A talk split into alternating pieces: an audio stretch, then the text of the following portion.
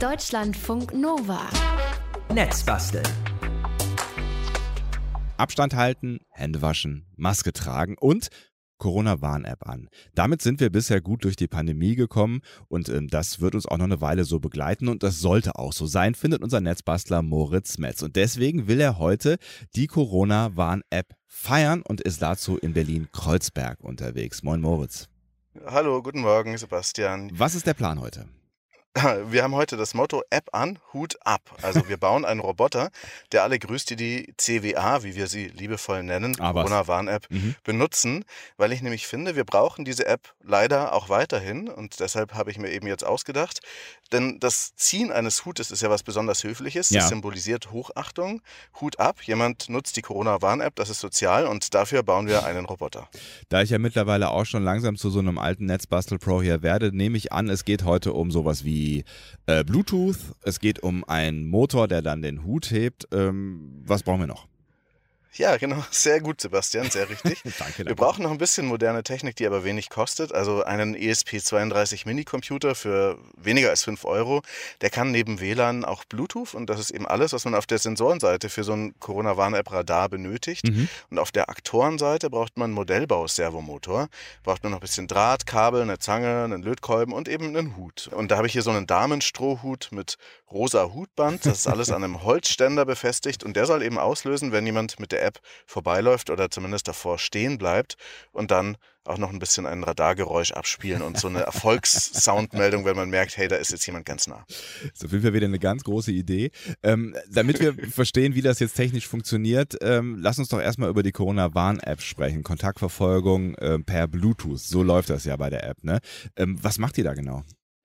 Ja, also wenn die Corona-Warn-App aktiviert ist, dann sendet dein Smartphone ein, zweimal pro Sekunde so ein kleines Funksignal aus mit einer ID.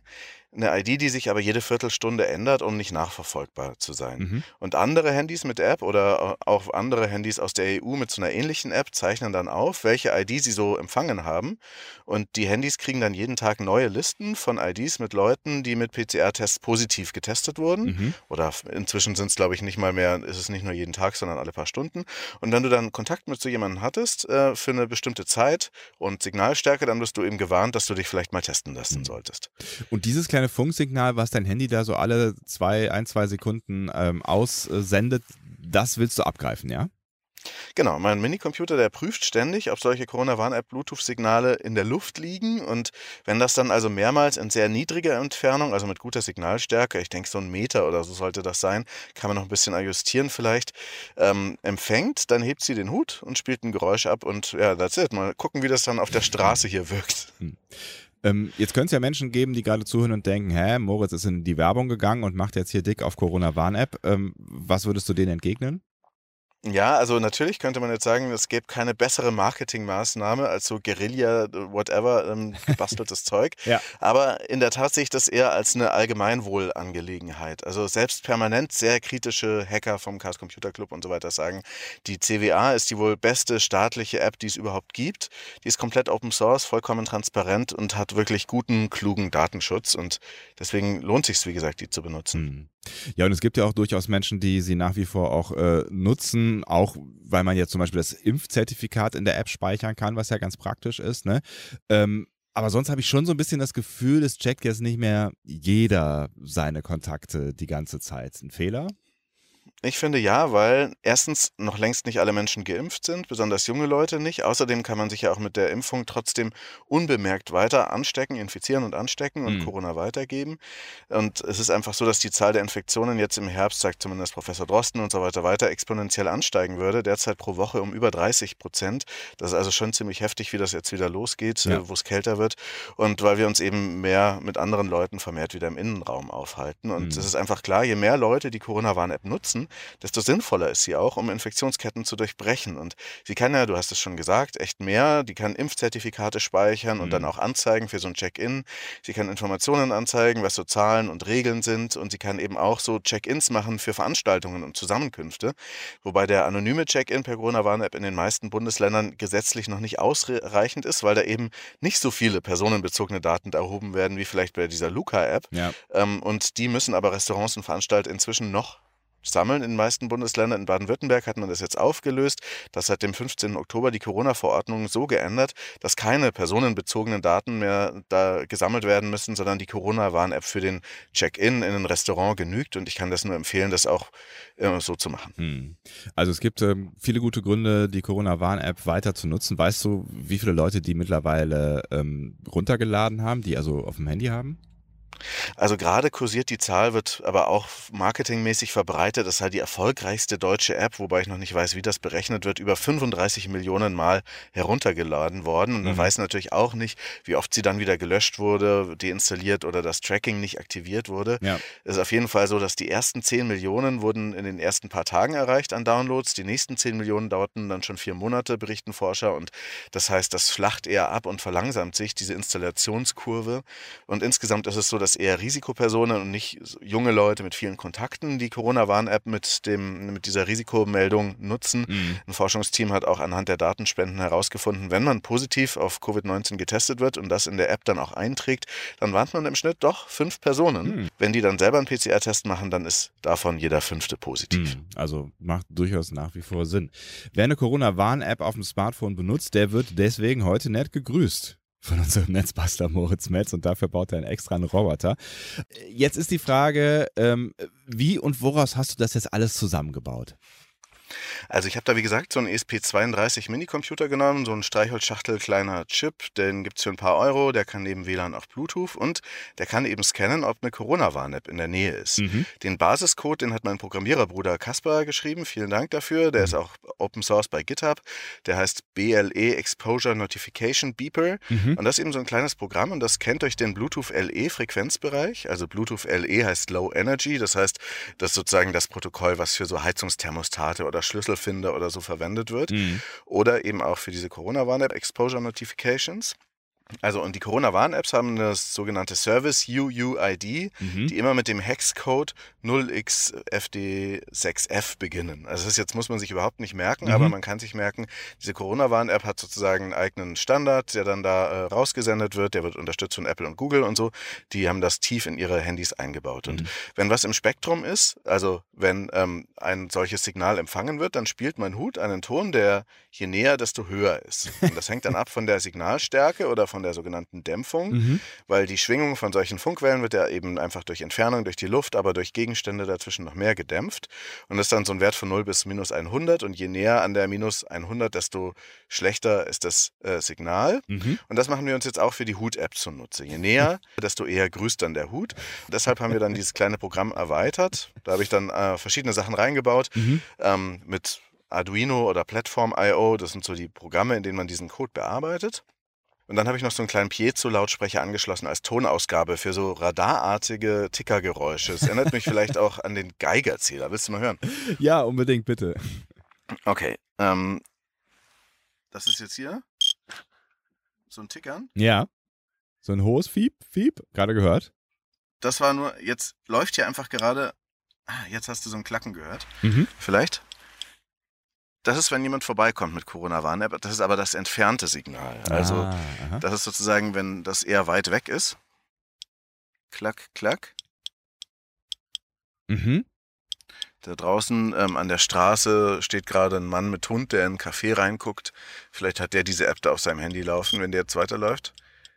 Und wenn es so ein bisschen höher ist, dann wird eine neue Corona-Warn-App ähm, in der Nähe gesichtet, wenn dieses Brrr, dieses Trillern kommt. Ah, okay. Mhm. Und ähm, wenn jemand dann näher kommt, das probieren wir dann später aus, dann wird das Ganze sozusagen noch höher, das Geräusch.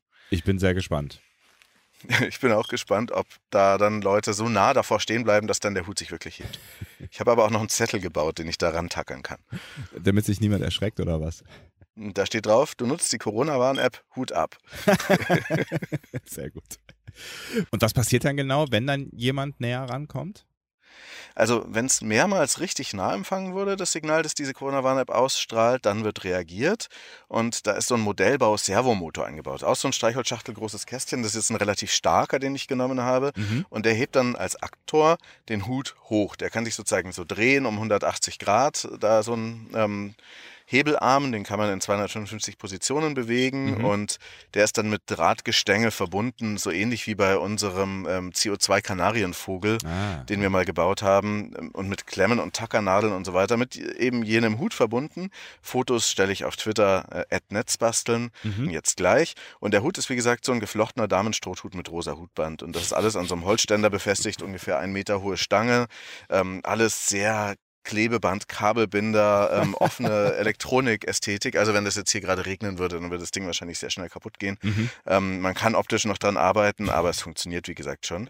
Ähm, ich kann auch mal, wenn du möchtest, äh, die Funktion meines Handys anwerfen. Die habe ich jetzt gerade ausnahmsweise ausgeschaltet. Ja, Dann können wir gucken, ob sich der Hut hebt, weil danach hattest du ja gefragt. ja, ich, äh, ich wäre sehr interessiert daran natürlich, ob das dann auch äh, wirklich funktioniert. Das wäre dann quasi so der Trockentest, bevor du dich dann gleich unter die Menschen mischst, ne? Genau. Hier ist die Corona-Warn-App und jetzt drücke ich auf Risikoermittlung aktivieren Mhm. und sofort wird es höher. und man hat jetzt das Piepen gehört. Ja. Äh, Das ist die Erfolgsmeldung und der Hut hebt sich und das passiert jetzt hier ständig. Man ja nicht freundlich genug sein kann gegenüber Absolut. den Leuten, die die Corona-Warn-App noch weiter benutzen, was ein sehr sozialer Akt ist, Äh, da kann man auch mehrfach mal den Hut heben. Also, aber wir können festhalten, es funktioniert, ja? Es funktioniert, ja. Absolut. Ähm, ist das mit dem Hut, also mit dem Erfassen der IDs eigentlich äh, legal? Ja, also was die Corona-Warn-App ausstrahlt, sind ja anonyme Daten, die nicht personenbezogen weitergenutzt werden und die sich alle 15 Minuten ändern. Klar, man könnte jetzt sagen, okay, du eine Person, die ich gerade im Wald treffe, die ähm, Hm. jetzt äh, dann diese Signale bei mir auslöst oder diesen Empfang auslöst, okay, dann kann ich feststellen, du hast die App, weil die Signale nur von diesem Gerät kommen können. Ja. Aber mehr geht eigentlich nicht. Also es wäre vielleicht lustig, auf einer Querdenker-Demo zu gucken, ob da Leute die Corona-Warn-App nutzen oder so. Könnte man damit machen. Aber jetzt hier in so einer belebten Stadtumgebung, ich gehe dann da gleich an so eine Brücke zwischen Neukölln und Kreuzberg und da kommen so viele Leute und Autos vorbei, da wird man einiges an solchen Signalen empfangen. Ja. Ähm, Ich habe auch so eine Armbanduhr, die das empfangen kann und äh, die brummt ständig, wenn man da in der Stadt spazieren geht. Zum Glück noch. Mhm. Und ähm, diese IDs werden auch bei mir in keiner Form gespeichert. Das wäre jetzt was anderes, äh, festprogrammierte Identifikationsnummern von Bluetooth-Geräten mitzuschneiden, weil die werden tatsächlich als personenbezogen angesehen und das fällt dann auch wirklich unter den Datenschutz. Mhm. Also was ich da zähle, ist sehr harmlos im Vergleich zu dem, was möglich ist. Man könnte nämlich zum Beispiel ähm, einfach mitschreiben, wer fährt denn hier jeden Morgen um welche Uhrzeit voran und jedes äh, Autoradio, was Bluetooth hat, hat dann einfach jeden Morgen dieselbe ID und Ja. sowas kann man mittracken, auch Bluetooth-Kopfhörer möglicherweise. Die ändert sich einfach nicht jede Viertelstunde Ja. und da geben dann einfach mal alle aktiv preis, dass sie gerade da sind und das jeden Tag mit derselben MAC-Adresse oder ID und das könnte man, und das passiert auch, teilweise als Werbetreibender einfach oder als Bösewicht mitloggen. Hm. Aber genau das wollen wir nicht machen, äh, sondern du willst dich ja heute bedanken, ja, äh, bei Leuten, die die Corona-Warn-App nach wie vor äh, nutzen und das mit einer sehr höflichen Geste, nämlich mit dem Hutroboter, der auch gleich mehrfach den Hut zieht. Und jetzt, ja, jetzt wird's ernst, Freunde. Wir testen, ob das Gerät auch wirklich funktioniert. Du bist jetzt ähm, draußen auf einer Brücke zwischen äh, Kreuzberg und Neukölln, richtig? In Berlin, richtig. Und habe das eben, äh, dieses komische Konstrukt, diese Holzstange mit dem Hut oben drauf, der grüßen kann und auch noch einem Schild. Du nutzt die Corona-Warn-App Hut ab und ein Herzchen dahinter, ähm, zeigt dieses Schild äh, da angebracht. Aber ähm, die wenigsten Leute bleiben stehen bisher dafür. Jetzt hast du einen Chip genutzt. Was gibt's denn noch für Wege, diese Corona-Warn-App-Signale auszuwerten? Also ich habe es vorhin schon gesagt, ich habe so eine Armbanduhr von so einem Hacker-Kongress, Ja. ähm, die das auch kann. Aber letztlich ist einfach so, es gibt sogenannte Bluetooth-Scanner. Äh, die kann man äh, laufen lassen und danach dann filtern lassen. Geht besser am Rechner als auf aktuellen Handys, weil die eben diese speziellen Funksignale sowieso schon filtern ähm, und dann eben für die Corona-Notifications verwenden. Es geht aber auch gut auf Bastelchips, wie dem ESP32, so wie wir jetzt hier haben. Aber es gibt auch so Bastelcomputer wie den Calliope und das Raspberry Pi und so weiter. Also ganz viele so Bastelcomputer mit Bluetooth können das auf jeden Fall auch empfangen. Ja. Ähm, diese Armbanduhr, die ich habe, die kann man dann auch so einrichten, dass sie vibriert, wenn man so ein Signal empfängt und das brummt eigentlich echt die ganze Zeit, wenn man durch die Stadt unterwegs ist. Es gibt auch äh, Bastelkollegen vom Hackerkollektiv Zerforschung und die haben auch diesen ESP32 eingesetzt und die haben das noch weitergetrieben. Die haben dann davon Dutzende genommen, mit Batteriepacks versehen und sehr guter Stromspartechnik und haben die dann in Berliner U-Bahnen aufgehängt. Das war Anfang des Jahres 2021, während der zweiten Welle. Und dann haben die ganz interessante anonyme Nutzungsstatistiken erhoben. Also mitgeloggt, wie oft sich dann U-Bahn-Fahrende später infiziert melden, wie ungefähr, ähm, wie oft Leute dann da ähm, überhaupt die App nutzen. Und es ist so, dass ungefähr jeder tausendste Kontakt in der U-Bahn dann tatsächlich sich später als ähm, infiziert gemeldet hat. Und Ah. daraus ließ sich dann hochrechnen, dass ungefähr in jeder vollen U-Bahn statistisch eine infizierte Person sitzt. Ach krass. Ähm, Okay. ja, das war auf jeden Fall in der zweiten Welle so, Mhm. letzten Winter. Mal gucken, wie das jetzt dieses Jahr sein wird.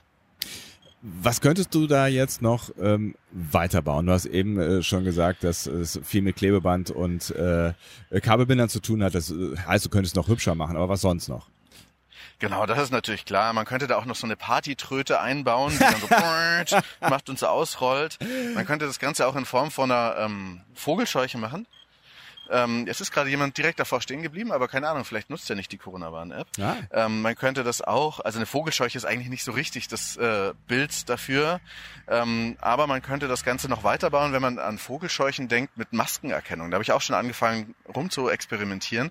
Da braucht man dann ein bisschen stärkeren Minicomputer, also Gesichts- und Maskenerkennung. Wenn dann sozusagen in einen Innenraum eine Person kommt, deren Gesicht man noch erkennen kann Ja. und die nicht als Maske identifiziert wird mit Ah. Gesicht dahinter, Ja. dann könnte das Ding richtig laut loströten und alarmieren.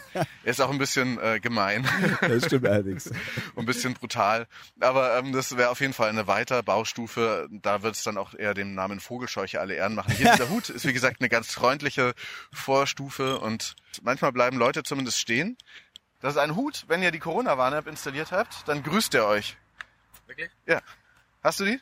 Nee, ich habe Na- die wirklich nicht. Okay, alles klar. Hast du die App?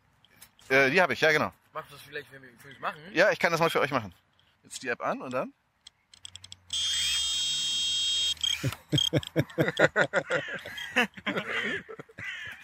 Nein. Wie findet ihr das? Ist echt krass geworden. Hut ab, Leute. Hallo, habt ihr die Corona-Warn-App installiert? Nee. Okay. Entschuldigung, hast du die Corona-Warn-App? Nee. Kein Mensch hat die mehr. Das gibt's ja gar nicht. Hast du die Corona-Warn-App installiert? Nee. Entschuldigung, hast du die Corona-Warn-App installiert? Ja, Co- hast du die App? Nein. Nein, okay, alles klar. Gut, auch nicht. Ein junger Vater ist gerade auf der Brücke unterwegs mit Kind, das eigentlich schlafen soll. Und du hast die Corona-Warn-App installiert? Ich habe die Corona-Warn-App installiert. Dann geh doch mal in die Nähe des Hutes. Und du hältst das Handy jetzt in die Nähe. Genau. Ui. Der Hut geht. Ja, Der Hut geht hoch. Vielen Dank. Gehen weiter. Pass auf. Tschüss. Na, das war doch schon mal was. Entschuldigung, nutzt du die Corona-Warn-App? Äh, nee. Nee, okay. Weil sonst würde der Hut dich jetzt hier gerade grüßen. Ah, okay. Äh, Aber- da, das ist das erste Mal, dass ich es schade finde, es nicht zu haben. Nur wegen dem Hut. Schönen Spaziergang. So, jetzt sind also viele Leute vorbeigegangen auf jeden Fall. Wir haben es piepsen gehört mehrfach. Ähm, so richtig stehen geblieben sind eher wenige. Und äh, ne, so unterm Strich, was, was, ist, was ist dein Fazit jetzt auch von der Benutzung ähm, der Corona-Warn-App? Offensichtlich doch nicht mehr alle auf dem Handy, ne? Nee, also alle, die ich gefragt habe, so reportermäßig, waren eher so, nee, keine Zeit, äh, ich benutze auch nicht die Corona-Warn-App. Ich habe das Gefühl, das lässt nach, ähm, weil man vielleicht das Gefühl hat, die Pandemie sei schon vorbei.